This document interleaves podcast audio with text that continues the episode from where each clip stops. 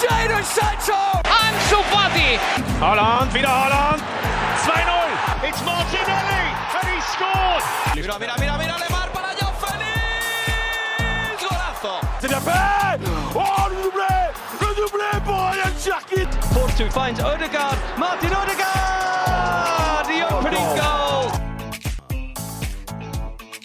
Bonjour à toutes et à tous, bienvenue dans le Formation Football Club, le podcast dédié aux jeunes joueurs, aux éducateurs et aux centres de formation. Aujourd'hui, on se retrouve pour l'Observatoire des jeunes avec un peu de retard sur le planning habituel. C'est vrai, Euro Esport oblige, on a dû décaler ce rendez-vous où l'on fait le tour de l'actualité des espoirs du ballon rond avec mes deux chroniqueurs, la fine équipe, euh, mon duo. Alors la dernière fois c'était euh, Dzeko Graffité, aujourd'hui euh, c'est Pagis Nyang.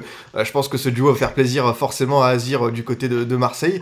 Toujours au rendez-vous, comment ça va Azir? Ça va très bien le choix de ce duo évidemment me ravit parfaitement parce que les deux ont fait les beaux jours d'Olympique de Marseille à la fin des années 2000 donc euh, excellent choix. Ouais, j'imagine bien. Et puis bah voilà, en plus on est content pour toi parce que une première qualification à la Cannes pour les Comores euh, ces derniers jours, euh, bah, on t'imagine euh, tout simplement heureux.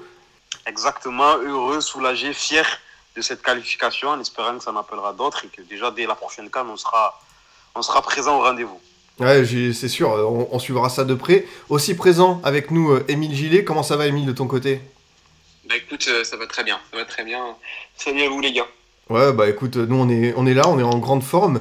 Euh, écoutez, pour euh, cet observatoire euh, des jeunes du mois d'avril, euh, on va parlera pas mal d'idéologie de formation, comment repenser notre modèle en France, avec notamment euh, euh, ce reportage dans SoFoot qui s'est penché sur les cas de Lyon et de Lorient, avec pas mal d'initiatives intéressantes. On reviendra aussi sur des propos de Reynald Denwex qui parle justement de, l'objectif d'un centre de formation dans une interview accordée à ActuFoot.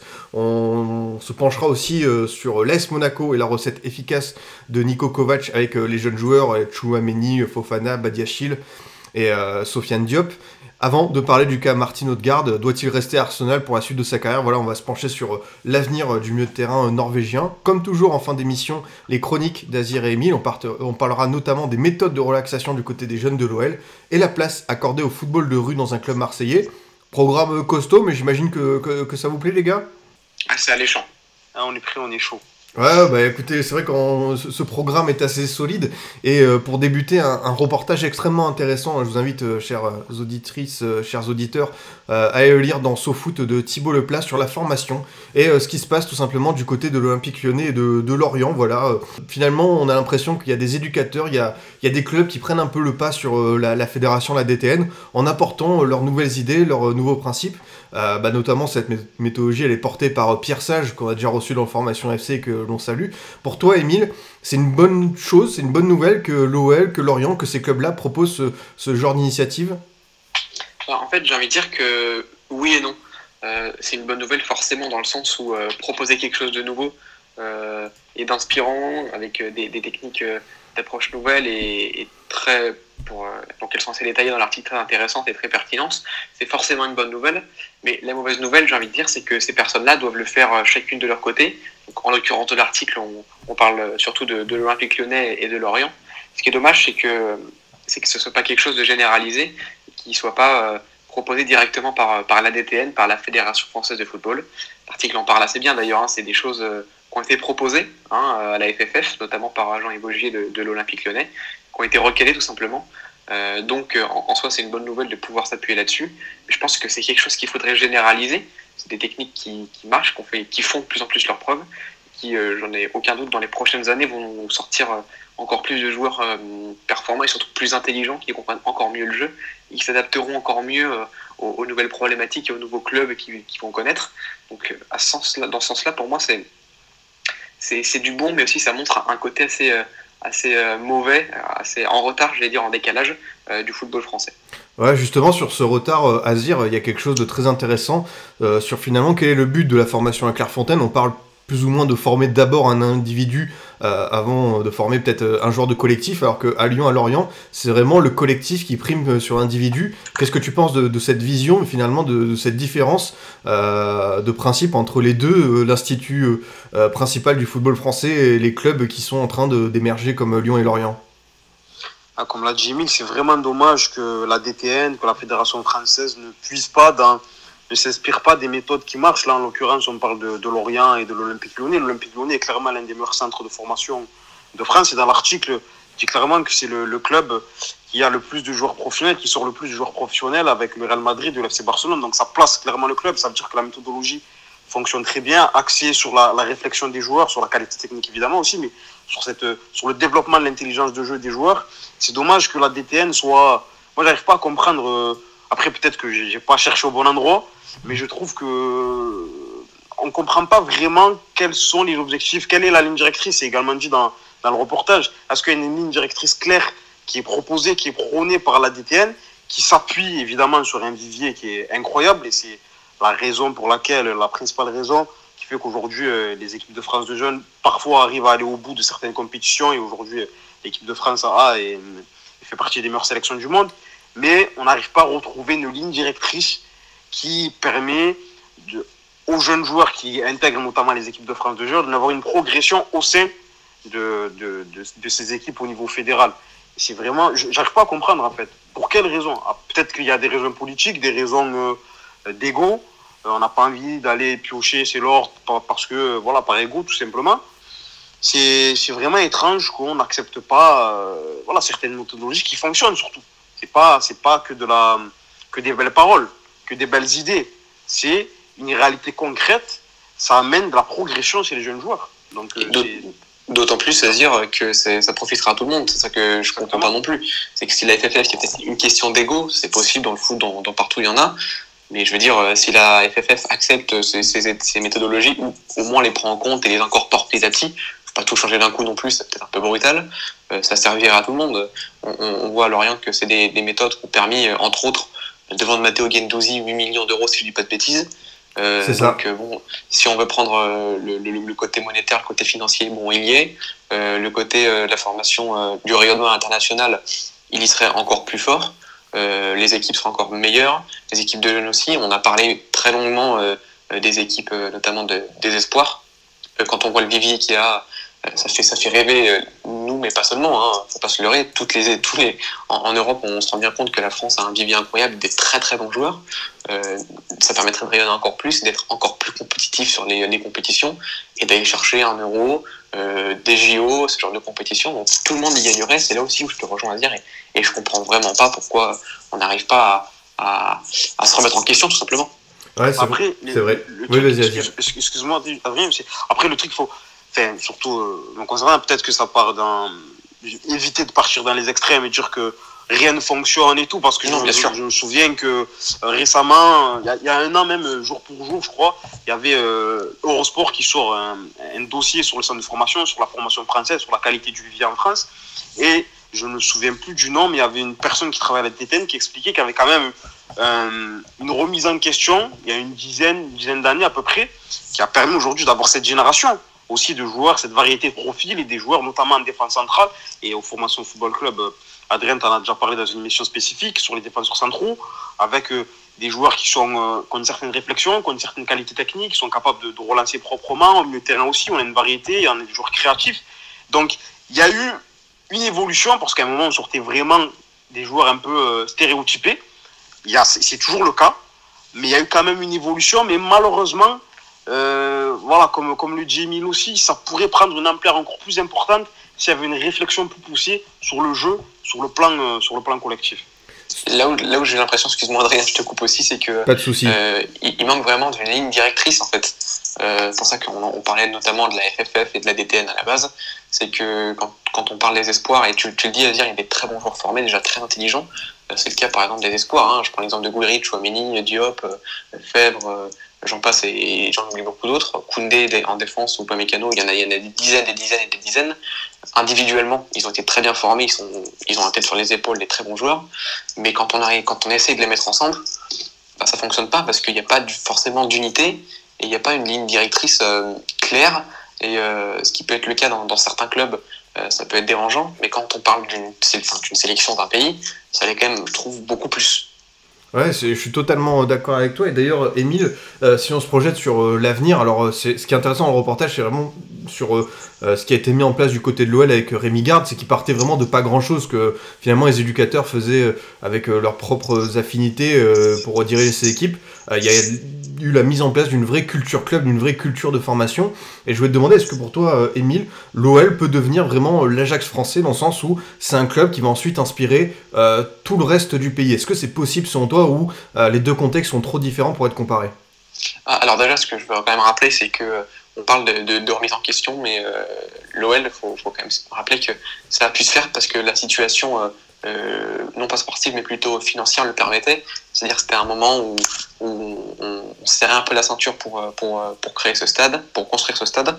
Et donc, Olas a, a décidé lui-même hein, de, de, donner la carte aux, aux, jeunes, à la formation, pour, voilà, pour construire un nouveau projet. Donc, c'est aussi ça qui a permis à l'OL de repartir sur des bases encore plus encore plus novatrice c'est une chance. Mais c'est aussi une chose qui montre que c'est pas possible pour tout le monde de repartir un peu à zéro euh, comme ça et d'avoir un contexte aussi similaire. Mais après, au niveau de l'Ajax français, je pense que c'est pas pas incompatible. Le, le euh, évidemment, on n'a pas la même, le même terreau, peut-être pas la même culture, mais on a un vivier qui est exceptionnel, notamment euh, pour la région Rhône-Alpes du côté de Lyon. On a des, des, éducateurs exceptionnels qui sont pour certains en avance sur leur temps, ou en tout cas qui, qui, euh, qui essayent de faire euh, des techniques, euh, de mettre en place des techniques modernes et, et surtout remise en question, je leur dis, mais qui changent, qui sont pas tout le temps les mêmes, de, voilà, de se remettre en question. Et puis au niveau du club lui-même, la passerelle entre les A et les équipes jeunes, ben, comme c'est le cas pour l'Ajax, entre, entre l'OL et, et, les, et les jeunes, elle existe, elle est là. Ils sont pas loin, ils se côtoient. Le centre d'entraînement est à côté de l'académie, ils sont, ils sont pas loin. Donc, c'est tout genre de choses me, me font dire que non, c'est pas, pas impossible. Et le, contexte n'est pas euh, extrêmement différent, dans le sens c'est des clubs qui sont euh, censés actuellement, c'était pas le cas historiquement, mais actuellement être du même gabarit. Donc euh, pour moi, c'est totalement envisageable. Ouais, je suis, d'accord avec toi. Et pour poursuivre dans ce sens, Azir, c'est vrai que l'OL, ces dernières semaines, avec notamment bah, Pierre Sage et d'autres éducateurs, a ouvert ses portes à des entraîneurs, des jeunes coachs venus euh, de France mais aussi de l'étranger avec euh, ces séminaires organisés sur finalement qu'est-ce qu'on fait à l'OL comme méthode de formation. Ouais, c'est des portes ouvertes sur deux jours et les, ceux qui ont participé étaient vraiment enthousiasmés par voilà la découverte de cette culture club, de cette identité très forte, très marquée au sein de l'OL et des, principes auxquels ils n'avaient pas forcément pensé. Est-ce que je trouve que c'est une bonne initiative déjà, Azir? Et qu'est-ce que ça peut avoir comme répercussion derrière? C'est formidable c'est formidable comme initiative, c'est l'essence ou un des principes du foot, le partage. Et voir un club professionnel du standing de l'Olympique lyonnais, et surtout voir des éducateurs dans un centre de formation aussi performant, partager leur méthodologie, partager leur vision, partager leur sensibilité en matière de formation, en matière de football, c'est extraordinaire et ça crée euh, des ponts entre le football amateur et le football euh, et le football professionnel et c'est extraordinaire sans, sans c'est peut-être démago de dire ça mais sans le football amateur il n'y a pas de football professionnel. Donc euh, de ce point de vue là c'est extraordinaire. Et ça va permettre à des éducateurs d'apprendre de s'imprégner d'éducateurs euh, plus compétents plus expérimentés et d'ensuite aller essayer de tester. Ça marche ça marche pas. Après évidemment la qualité de la matière première entre guillemets des joueurs n'est pas la même dans les clubs amateurs ou dans d'autres clubs. Mais on va tester, on va échouer, on va tenter des trucs, mais ça, ça stimule la réflexion de chacun. Et c'est ça qui me, qui me régale, moi, quand je discute avec, euh, avec des éducateurs, professionnels ou non, quand on sent qu'il y a cette, cette envie de, de, progresser, de réfléchir, d'apporter des, des techniques, des activités, des exercices, des jeux innovants pour la progression du gamin, il n'y a rien de mieux. Et donc, forcément, je, je vois que du, que du positif dans ce genre d'initiative. Ouais, j'imagine, Emile, que tu es totalement d'accord. On a presque envie d'être des petites souris et d'assister à ce genre de conférence parce que euh, j'ai l'impression que le, message envoyé par euh, Pierre Sage et son équipe est extrêmement intéressant et positif. Et du coup, si l'OL peut influencer euh, d'autres entraîneurs, notamment dans le monde amateur, parce que j'ai vu qu'il y avait notamment des coachs de, de 7 de la région parisienne, bah on se dit que ce sera extrêmement positif et que les répercussions, bah, on verra peut-être les conséquences, mais en tout cas, c'est extrêmement. On peut, on peut être optimiste sur cette initiative. Ah oui, exactement, à se dire à tout dire, c'est tout bénef. Je veux dire, euh, un club comme l'OL euh, qui, qui, ouvre ses portes comme ça, c'est une vraie chance pour le, pour le, pour le monde du football professionnel et amateur, parce que j'imagine qu'il y a aussi des, professionnels qui s'y rendent et qui, grandissent comme ça en apprenant, en, allant euh, choper une ou deux idées par-ci par-là. Et puis, et puis, et puis l'OL, j'imagine aussi, grandit comme ça, parce que c'est pas que des conférences, il y a aussi du débat et, en échange et en apprenant d'une idée qui vient de cette, comme tu disais, ou d'ailleurs, on se dit tiens, pourquoi pas tenter ça et, on apprend, on apprend en, en parlant ensemble, tout simplement. Ouais, je suis totalement euh, d'accord avec toi. Euh, bah écoutez, c'était vraiment intéressant de débattre sur euh, cet aspect de la formation. Et d'ailleurs, bah, on va continuer avec le, prochain sujet, Azir, avec euh, évidemment, ce thème de la formation, cher à Reynald Denouex, l'ancien coach de Nantes, la Real Sociedad, passé par le centre de formation des, Canaries. Euh, voilà, une, parole rare mais toujours précieuse dans cette interview ActuFoot, où euh, il y a notamment cette phrase qui est extrêmement intéressante et je pense qu'on va, on va débattre dessus. Et plus globalement, je vous invite à aller lire l'interview parce que il dit beaucoup de choses très justes sur le, football aujourd'hui et notamment le monde des jeunes. Du coup, cette phrase, j'avais la sensation que pour des présidents, il suffisait de former des joueurs comme le fait une imprimante 3D pour créer un objet. Mais un de formation, ce n'est pas une grosse imprimante 3D qui sort des joueurs à la chaîne. Surtout pas. C'est prendre quelqu'un parce qu'il va pouvoir comprendre et adhérer à notre jeu. Euh, Azir, qu'est-ce que tu penses tout simplement de ces propos de, de Rena Denouex J'adhère parfaitement. J'adhère complètement et comme tu l'as dit, l'interview elle est, très enrichissante et comme souvent quand euh, M. Denouex prend la parole, euh, c'est ça, il doit avoir, on parlait d'idée directrice tout à l'heure, il doit avoir une idée, il doit avoir une vision, quel joueur on veut? Quel type d'équipe on veut. Donc c'est lié à la sensibilité de chacun. il dit quelque chose de très, euh, très intéressant dans l'interview aussi. Il prend l'exemple d'un président d'un club, je ne sais plus lequel. Il prend cet exemple-là en disant que le président est arrivé et a dit Bon, moi, je veux avoir telle vision, je veux voir mon équipe jouer de telle manière. Donc, je veux tel type de joueur. Donc, dans un premier temps, euh, le premier réflexe de n'importe quel dirigeant, euh, n'importe quel directeur de centre de formation ou de n'importe quel entraîneur, c'est quelle idée, idée de jeu, je veux, quelle est ma sensibilité Après, qu'elle soit offensive, jeu de position, transition, peu importe. Mais quelle est mon idée? Et à partir de là, ça va nous permettre de construire quelque chose et de, détecter les profils qui vont être en adéquation avec l'idée qu'on veut qu'on se fait du football. Et ça va être plus facile ensuite de construire quelque chose. Et ça, ça j'adhère, j'adhère complètement. Un centre de formation n'a pas vocation à, comme il a dit, à sortir des, des, joueurs. Euh, à la chaîne sans qu'il y ait vraiment de sensibilité. C'est du foot, c'est un jeu.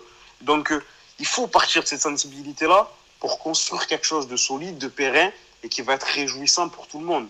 Pour euh, le joueur en lui-même, qui va se régaler dans un, dans un contexte dans lequel il va bien se sentir, qui va, qui va lui permettre de s'épanouir. Et pour l'équipe, pour les supporters, pour tout le monde. Quand euh, on lit le foot à la sensibilité, c'est quelque chose de fort qui en ressort. Et c'est encore plus vrai en termes de formation, je pense. Émile, quand, on voit ces propos, cette interview, est-ce qu'on ne peut pas regretter qu'une personnalité comme Renato Nouex n'ait pas eu de responsabilité euh, plus ample dans le football français, notamment un poste de DTN, parce que lui, pour le coup, il y a une vraie vision, il y a des inspirations. Ah bah oui, c'est clair. Hein. De toute façon, quand, quand Denouex parle, euh, on se en écoute. En l'occurrence, on lit, c'est une interview, mais, mais c'est la même chose. Euh, tout à fait, tout à fait. C'est quelqu'un qui, au-delà d'avoir peut-être des idées et la conception d'un beau football, d'un football intéressant, parfois se met en recul et, cherche à comprendre et parle avec des gens pour, pour en savoir plus. Et c'est ça qui est intéressant, c'est de jamais se reposer sur ses acquis. Et euh, tu parlais tout à l'heure, Azir, du président, c'est Gauthier Gannet, euh, le président de, de Nancy et de Ostende, je crois, en Belgique. C'est ça. Et, euh, et euh, peut-être que ça vient de là, mais c'est un président qui est très jeune. Donc ça, c'est peut-être aussi une chose qui, qui joue là-dedans.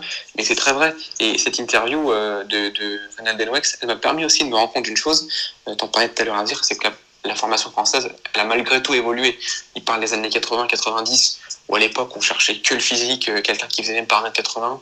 Il passait pas, tout simplement. Alors que lui a pu se battre à Nantes pour que ce soit l'inverse, avec des mecs comme Stéphane Diani ou, ou, ou Eric Carrière, il parle en, en, en l'occurrence. Euh, on se rend compte qu'aujourd'hui, c'est qu'on est quand même plus trop là-dessus. Heureusement, on essaye de plus cibler quand même l'intelligence de jeu, la technique, la tactique, toutes choses. Euh, donc, on a fait déjà un grand pas en avant, mais, euh, mais la, zone centrale de cette interview qui ressort, c'est comme tu as dit dire, c'est de, de, développer quelque chose, développer un projet de jeu commun, une trame commune, un fil rouge, et quelque chose de liant qui va du président au propriétaire, au coach, aux formateurs et aux joueurs qui, ont, qui, qui faisaient pardon, 19 ou 11 ans, il faut que ce soit un, ensemble global. Euh, et, ça, ça, amène à réfléchir. Ouais, je suis totalement euh, d'accord avec toi. Et d'ailleurs, Azir, euh, sur cette question des, profils, des, des gabarits, dans cette interview, René Denguex évoque notamment le cas d'Antoine Griezmann, rejeté lors de son adolescence par certains clubs français pour sa taille. il dit que voilà, ça lui, il avait quand même permis, ça lui a permis de développer son intelligence de jeu, de compenser ce déficit de taille par la réflexion, son, cerveau. Est-ce que tu penses, Azir, qu'aujourd'hui on pourrait encore passer à côté de ces profils-là où les clubs ont revu leurs critères? Est-ce qu'on est un peu plus, voilà, on regarde un peu plus ces, joueurs-là, ces Griezmann, ces Valbuena, qui ont longtemps été écartés?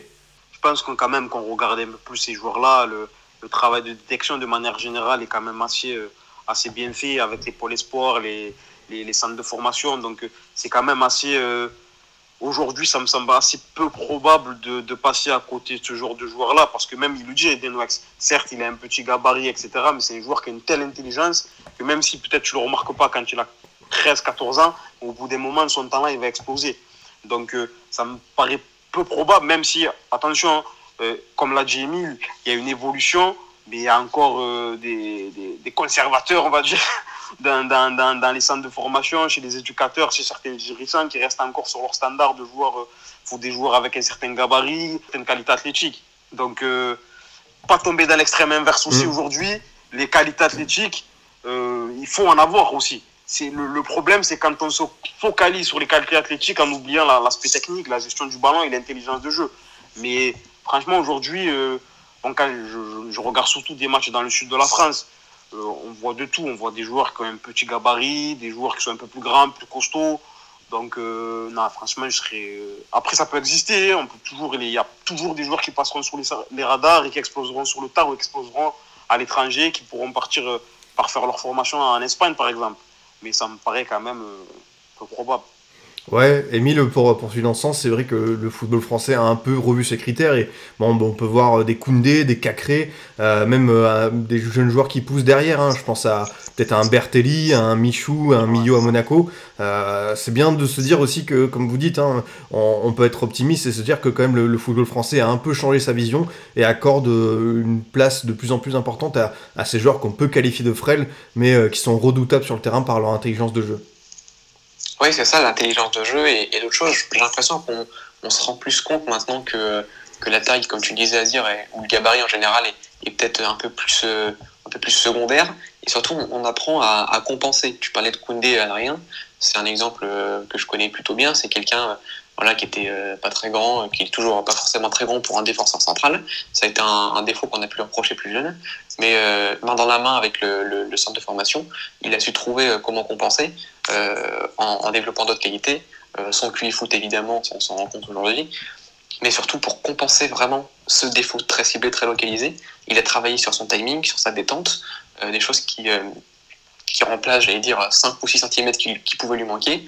Aujourd'hui, un mec d'1m90, 90 euh, il a beau lui, rendre 10 cm ou quelque chose comme ça, au duel, il peut le prendre sans aucun problème parce qu'il va sauter au bon moment, il, va, il va sauter plus haut. Pourquoi? Parce qu'il a une meilleure détente. C'est tout un ensemble de choses qui font que même si maintenant un gabarit est, est, plus frêle, euh, le centre de formation, les formateurs vont euh, euh, trouver, en fonction évidemment du, joueur, des axes de progression qui feront que il a, s'il a quelque chose, ce gamin, il sera beaucoup moins facilement, j'ai envie de dire, en situation d'échec, comme ça a pu être le cas avant.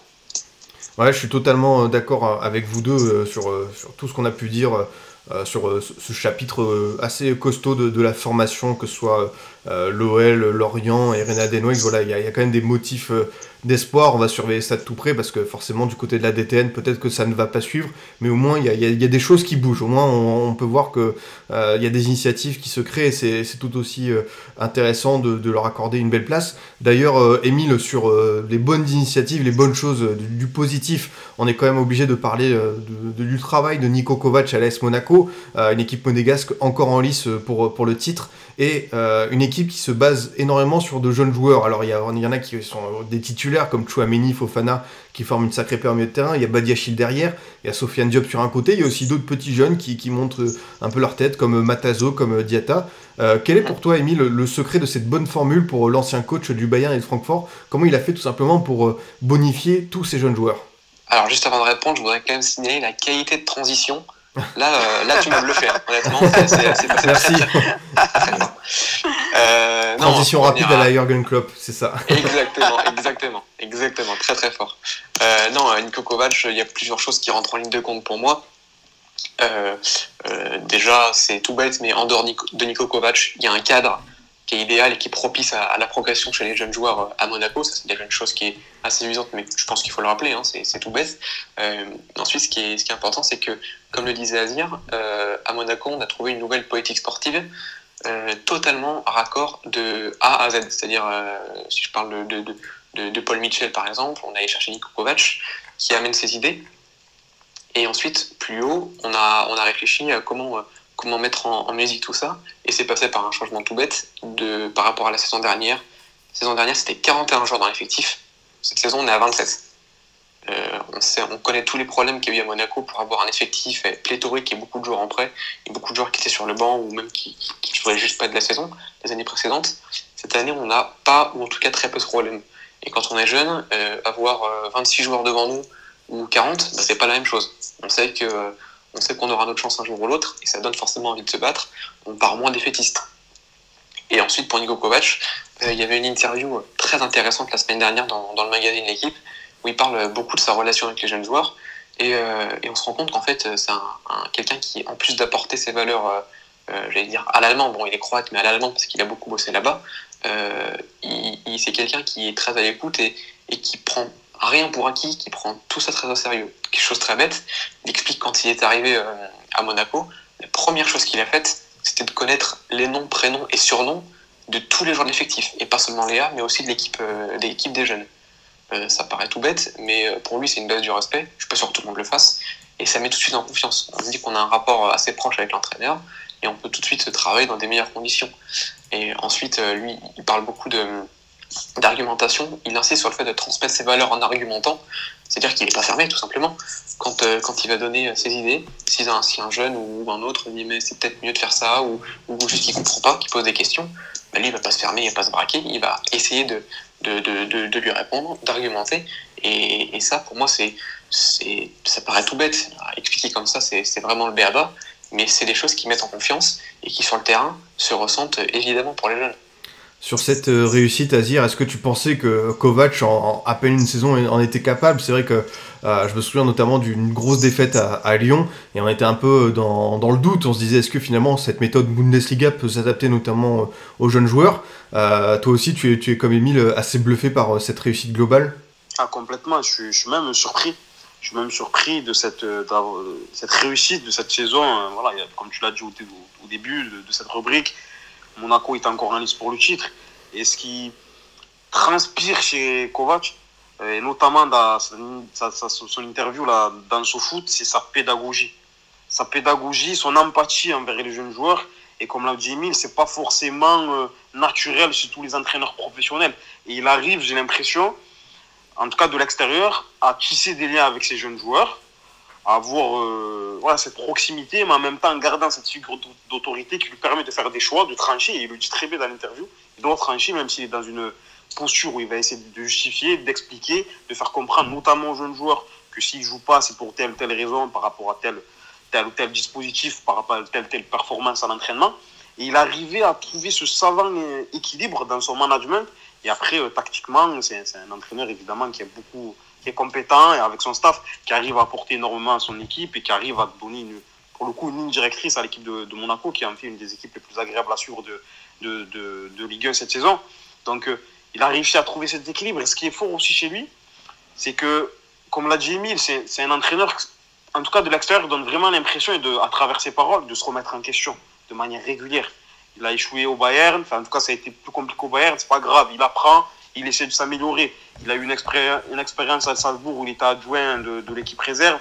Il apprend, il apprend, il emmagasine, il emmagasine, il prend ce qui est bon, ce qui est moins bon, il, le met de côté ou il essaie de, de, se mettre à jour.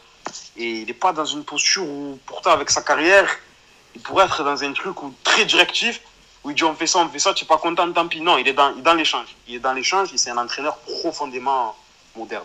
Et tu le disais, Adrien, tu as parlé du match, euh, le déroute mmh. contre à Lyon à 4-0 c'est l'exemple type de ce que vient de dire Azir, la remise en question. Mm. À la conférence de presse d'après-match, euh, il n'y a pas eu de, discours, euh, du discours sur ces joueurs. C'était mea culpa, je me suis planté, j'ai tenté quelque chose, ça, ça, ça, a foiré. Et derrière, il a tenté quelque chose de nouveau, quelque chose de totalement différent au niveau de la tactique. Et, ça a pris, et maintenant il en récolte les lauriers, parce que justement il a su se remettre en question et totalement assumer l'erreur. C'est pas compliqué, hein, tout le monde ne le fait pas, et pourtant euh, lui il l'a fait, et, ça fonctionne. Ouais, c'est sûr, et du coup, euh, bah, si on doit distribuer les bons points, euh, Émile, dans cette bonne organisation, quel jeune te bluffe le plus dans cette formation monégasque ouais, si tu devais sortir un nom du lot? C'est pas évident, mais j'ai quand même envie de dire Aurélien Choumeni. Il, fait une saison euh, bluffante, honnêtement. Euh, euh, je pensais pas qu'il.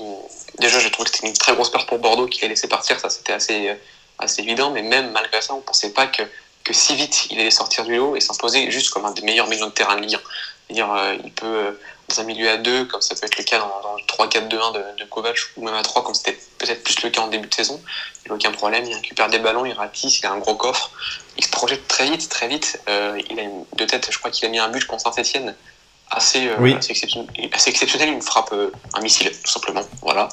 Euh, il sait tout faire. Et, physiquement, il est assez impressionnant. Je pense notamment au choc qu'il avait pris avec les espoirs à l'Euro, enfin, pendant la phase de groupe de l'Euro. Un choc assez, assez violent. Mais, mais il est revenu. bah là, c'est-à-dire qu'il est déjà de retour avec l'équipe. Il a pu jouer déjà en coupe cette semaine. Donc, il est, pour moi, il a des caractéristiques exceptionnelles. Et même s'il y a d'autres très bons jeunes, dans l'ombre, il fait un travail juste exceptionnel. je suis totalement d'accord avec toi et pour euh, donner quelques, éléments de contexte comme je l'ai connu à Bordeaux, euh, moi déjà je suis extrêmement heureux pour lui parce que c'est un vrai bon jeune euh, au-delà du terrain. à Bordeaux ce qui n'était pas évident c'est que voilà il y, a un contexte qui n'était pas favorable forcément pour son épanouissement le plus total. il a connu quand même trois coachs entre Gustavo Poyet, le duo Bedoui Ricardo et Paulo Souza. On sentait le potentiel du joueur. C'était entre guillemets un peu régulier mais en même temps il avait que 19 ans et on pouvait pas totalement euh, lui tomber dessus. Il est parti euh, à Monaco et on était tous un peu déçus parce qu'on savait qu'il n'avait pas totalement terminé son aventure avec les Girondins. Et maintenant, voilà, comme je dis, je suis vraiment euh, très content pour lui et surtout, il a trouvé le bon coach pour euh, le faire passer ce cap. Et c'est vrai qu'aujourd'hui, bah, c'est tout simplement l'un des meilleurs milieux de terrain de, Ligue 1. Donc euh, bravo à, Kovac pour cette réussite. Azir, au-delà de Chouameni, est-ce que toi aussi tu as envie de donner un, bon point à un autre jeune de cette équipe? Si tu veux, voilà, toi aussi, mettre en avant un profil de cette bonne organisation du Monaco de Kovac. Sofiane Diop. Oui, bien sûr. tout à l'heure, on parlait de, joueurs avec un, gabarit un peu chétif, un peu frêle, petit de taille, mais qui techniquement, c'est une lumière. Il caresse le ballon, il est élégant, il est, beau à voir jouer, il est propre, il joue juste. En plus, dans son parcours, j'aime bien que ça n'a pas été à Rennes, Monaco, prêt à Sochaux. Voilà, il a, il a un peu bourlingué, même s'il est encore très jeune. Hein. C'est un, un, joueur de la génération 2000, mais il, a, a, il, a, cravaché, il a continué à travailler. Il est là aujourd'hui dans un contexte favorable, comme on l'a dit, avec, Monaco, avec Kovac qui, le met, dans, dans les meilleures conditions pour qu'il puisse s'exprimer. Donc, c'est un vrai, vrai beau joueur de foot. C'est agréable à voir. Ouais, je suis totalement euh, d'accord avec toi. Euh, pour terminer sur cette page monégasque, Émile, comment finalement capitaliser là-dessus? Parce qu'il va falloir assurer la continuité de la saison prochaine en ne vendant pas tous ses talents. Est-ce que pour toi, Monaco sera-t-il en mesure de garder ses, belles promesses, au moins une saison supplémentaire avec euh, la Coupe d'Europe à la clé? Bah, Tu parles de Coupe d'Europe, l'aspect, l'aspect charnière, je pense, ça va être de savoir s'il va en Europa League ou en Champions League. c'est bête, mais l'argent qui va rentrer va pas être le même. Donc euh, déjà, ça, ça permet d'éviter, on va dire, un transfert en plus, par exemple, ce genre de choses. Donc euh, c'est vrai que qu'on va, on suivre ça de très près. Mais j'ai quand même l'impression, euh, avec ce que, je disais tout à l'heure, qu'on n'est plus vraiment dans une logique d'hyper trading du côté de Monaco. On a envie, et surtout on a compris qu'avec Kovac et ces jeunes-là, on peut viser, viser juste le titre de la Ligue 1 on, sait euh, qui sait où ça peut, peut les mener, euh, par exemple en Europa League. Euh, je serais pas étonné qu'une équipe comme ça aille se battre pour le titre, tout simplement. Donc tous ces éléments réunis, je pense que évidemment on va y avoir des départs, ça me semble assez évident. De toute façon, c'est le, le, cycle du foot et avec le, monde du Covid qu'on connaît aujourd'hui, d'autant plus en France avec les droits de TV, on est obligé de, se séparer quelques joueurs pour faire rentrer un peu, d'argent. Mais je suis pas convaincu que, que Monaco soit en position d'être obligé de vendre surtout de vendre euh, beaucoup de joueurs. Donc euh, on va suivre ça, mais, je pense qu'il y aura une continuité. Euh, il y aura une continuité. Bah on espère, on espère en tout cas ce projet est assez enthousiasmant. On va voir ce que Kovac va continuer à faire. En tout cas, même pour, pour le titre, cette saison, c'est totalement jouable, même s'il a pris une petite avance. je trouve que la dynamique monégasque est intéressante, et voilà, on va, suivre ça de près pour tous ces jeunes joueurs. pour terminer cette revue d'actualité, le cas de Martin Odegaard. je pense que c'est intéressant de parler de, ce joueur-là. un prêt cet hiver à Arsenal où il revit, où il apporte beaucoup aux Gunners, même si c'est pas la meilleure période du, du club londonien, lui, il réussit quand même à faire des choses assez intéressantes. Le milieu offensif norvégien n'est pas forcément dans les plans de Zinedine Zidane au Real, et la question de son avenir va rapidement revenir à la surface. Selon le Time, son prix serait de 40 millions d'euros. Tout simplement, Azir, est-ce qu'Arsenal doit foncer dessus cet été? Je pense. Je pense que Arsenal doit, doit foncer. Après 40 millions, après moi j'ai toujours du mal à me au niveau des, prix. Est-ce que c'est un peu fort, un peu, mais euh, par rapport au profil du joueur, et comme tu l'as dit, là, a l'impression qu'il est plutôt dans, une bonne période, même si Arsenal n'est pas, n'est pas dans sa meilleure période sur sur le plan collectif, mais lui aussi, il a besoin de se stabiliser. Il a besoin de se stabiliser pour enfin euh, pouvoir s'épanouir en tant que joueur professionnel. Il est encore très jeune, c'est un 98, un fin d'année en plus. Donc, euh, j'ai l'impression de le voir depuis je ne sais pas combien d'années, alors qu'il est, encore tout jeune. Il doit se stabiliser. C'est un vrai beau joueur de foot. Ah, il a, tout pour réussir. Arsenal, euh, même si c'est pas la plus grande période d'Arsenal, c'est très compliqué collectivement. Ils sont encore dans, dans, le ventre mou, dans le milieu de tableau en première ligue. Mais peut-être que ça peut être un, un, club, une équipe dans laquelle il va pouvoir se stabiliser euh, en espérant que le projet d'Arsenal puisse prendre une autre dimension, euh, apporter des retouches au, niveau de l'effectif pour avoir un, jeu collectif beaucoup plus solide. Mais il faut qu'il se stabilise et peut-être qu'Arsenal c'est le bon endroit pour lui étant donné que les l'entrée ça se passe plutôt bien. On verra comment ça va se passer d'ici la fin de saison. Mais ça peut être le bon endroit pour lui oui Émile, euh, est-ce que tu n'as, tu n'as pas peur qu'il euh, se marche dessus avec un, Smith Rowe qui est en pleine progression avec Kiki d'Arteta Évidemment, Smith Rowe peut évoluer sur un côté, à haute garde à l'occasion aussi, mais est-ce que euh, avoir deux joueurs dont le profil peut être similaire, à savoir, similaire pardon, à savoir un, créateur, le, un, espèce de, de 10, euh, est-ce que tu n'as pas peur que voilà, les deux finissent par se marcher dessus? J'ai pas forcément peur de ça parce que je pense que si, si Arteta doit, doit, doit remodeler un peu son, son, schéma tactique pour favoriser les deux joueurs au deux 10 par exemple, et comme tu disais, Smith sur un côté, ou même un schéma qu'on peut le voir à Monaco avec, avec deux, deux, deux numéros lisses, ça peut être, ça peut être jouable. Hum, d'autant plus que je pense qu'il va séparer d'attaquant de numéro 9 cet été. Mais euh, c'est une situation assez compliquée à, à, décrire pour moi parce qu'en même temps, j'ai envie de dire que pour Arsenal, euh, c'est une opportunité euh, évidemment à saisir. Hein. 40 millions, bon, évidemment, c'est pas donné, mais, mais Odegaard, ça reste quand même un, un, un, un talent brut, hein, un diamant brut du football. on sait qu'il commence déjà à exploser. Déjà la saison dernière à la Real Sociedad, il était très très fort et là, ça commence à, encore à prendre un peu d'épaisseur. Euh, il progresse énormément au numéro 10. Il apprend un peu le poste de numéro 8 aussi, 8,5. Il, est, il connaît déjà celui d'ailier, tu l'as dit. Euh, il a un talent fou, mais, euh, mais de l'autre côté, moi j'ai quand même cette envie de le voir au Real Madrid dans un milieu qui vieillit. Je suis convaincu que d'ici allez, un ou deux ans, il aura sa place. Et ce sera vraiment pour moi un, immense regret de ne pas le voir là-bas. En plus qu'il est là-bas depuis, depuis 2015, il avait 17 ans. Je disais Azir qu'on le connaît depuis, depuis des années. Euh, on entend parler de lui depuis qu'il a 15 ans. Donc euh, ça fait 7 ans qu'on entend parler de lui. Ça fait seulement 2 ans vraiment, on va dire, qu'il joue en pro régulièrement. Donc c'est pour ça. Mais euh, j'ai quand même personnellement, c'est très personnel, mais vraiment envie de le voir réussir au Real. Donc c'est pour ça que si je devais choisir entre Arsenal et Real Madrid, j'ai plutôt envie de, de dire Real. Ouais, justement, euh, Azir, cette question du, du Real Madrid, c'est bien d'en parler, Emile. Euh, comment toi, Azir, tu expliques qu'un talent comme Odegaard n'ait pas eu l'opportunité finalement de s'imposer euh, au Real? Comme l'a dit Emile, il est arrivé en 2015. Euh, il a déjà joué en Espagne parce qu'il a fait quand même une belle saison du côté de la Real Sociedad. Il est adapté à, ce championnat espagnol. On a l'impression qu'il n'a jamais vraiment compté pour les merengues, notamment au, regard de Zinedine Zidane.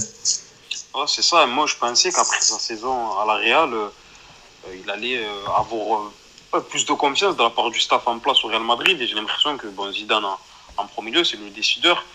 Il n'est pas convaincu, il est un peu conservateur par rapport aux, joueurs qui lui ont permis d'enchaîner de, les titres au milieu de terrain. C'est compliqué aussi pour, pour ce jeune joueur-là, même s'il est très talentueux, évidemment, et qui connaît bien la maison, la maison, la maison Blanche, parce qu'il est là depuis, depuis très jeune. Mais il y a des joueurs qui sont en place.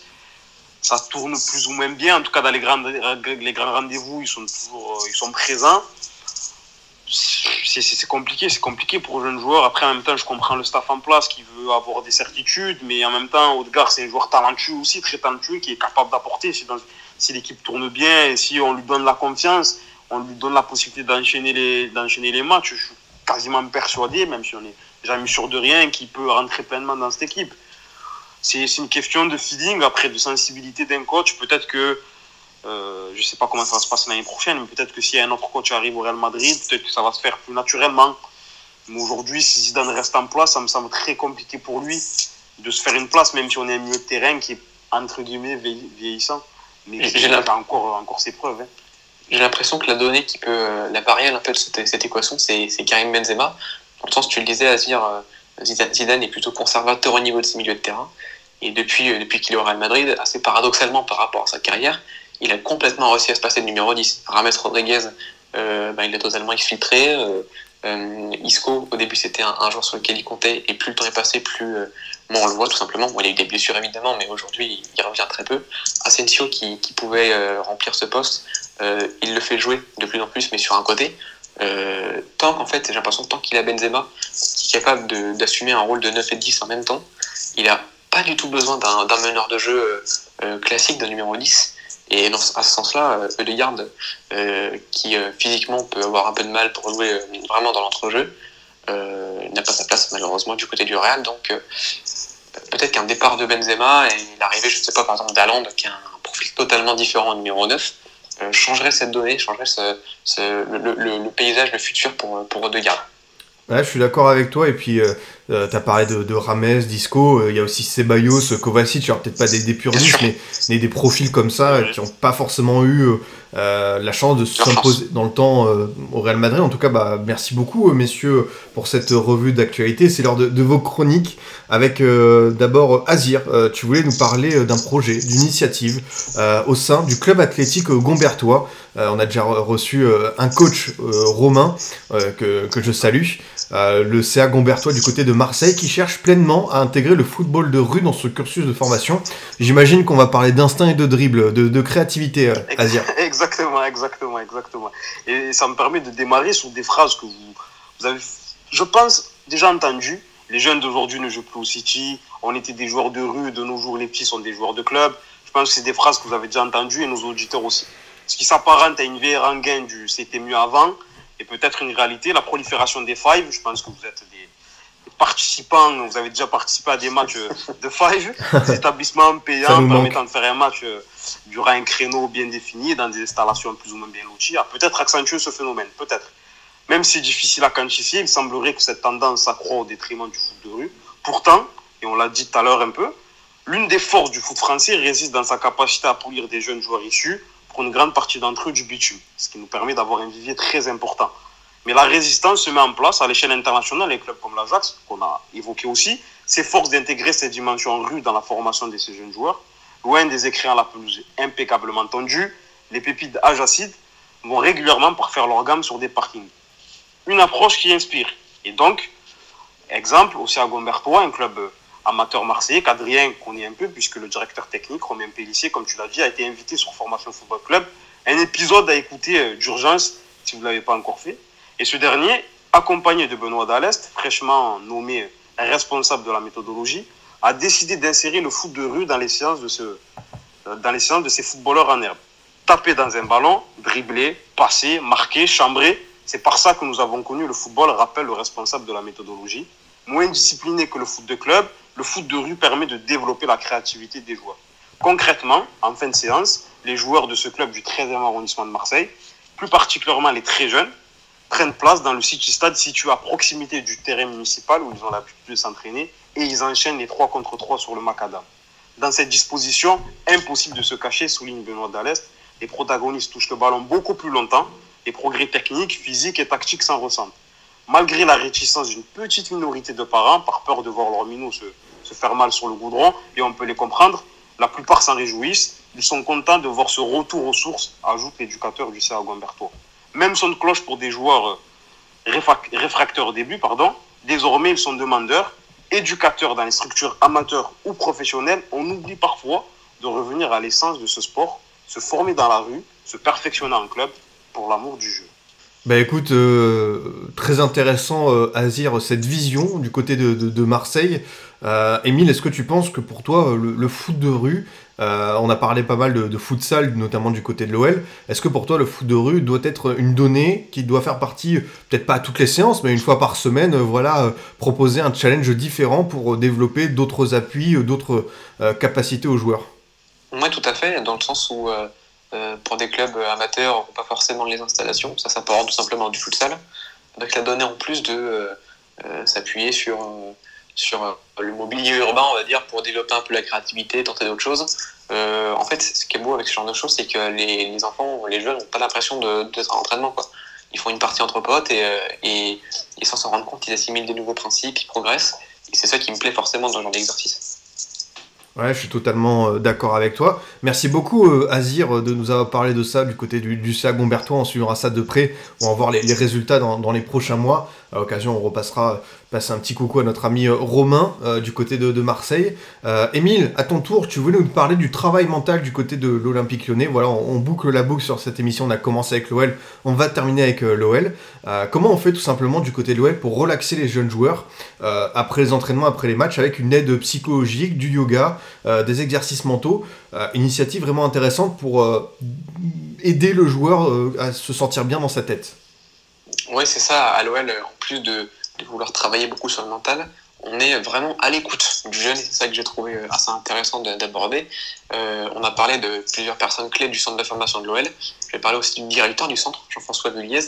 Euh, il a donné quelques interviews sur Internet, dans la presse et, ailleurs.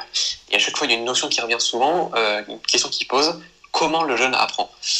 Et pour ça, c'est tout bête, mais l'OL a mis en place un système simple comme tout, mais extrêmement efficace à l'issue de chaque entraînement, tous les joueurs, tous les jeunes joueurs, euh, là je, me, concentre davantage sur les U19, doivent donner leur ressenti précis sur une tablette euh, du club. Une simple jauge qui va par exemple de, de, très faible intensité à intensité maximum ou de très mauvais à très bon pour juger tout un tas d'éléments.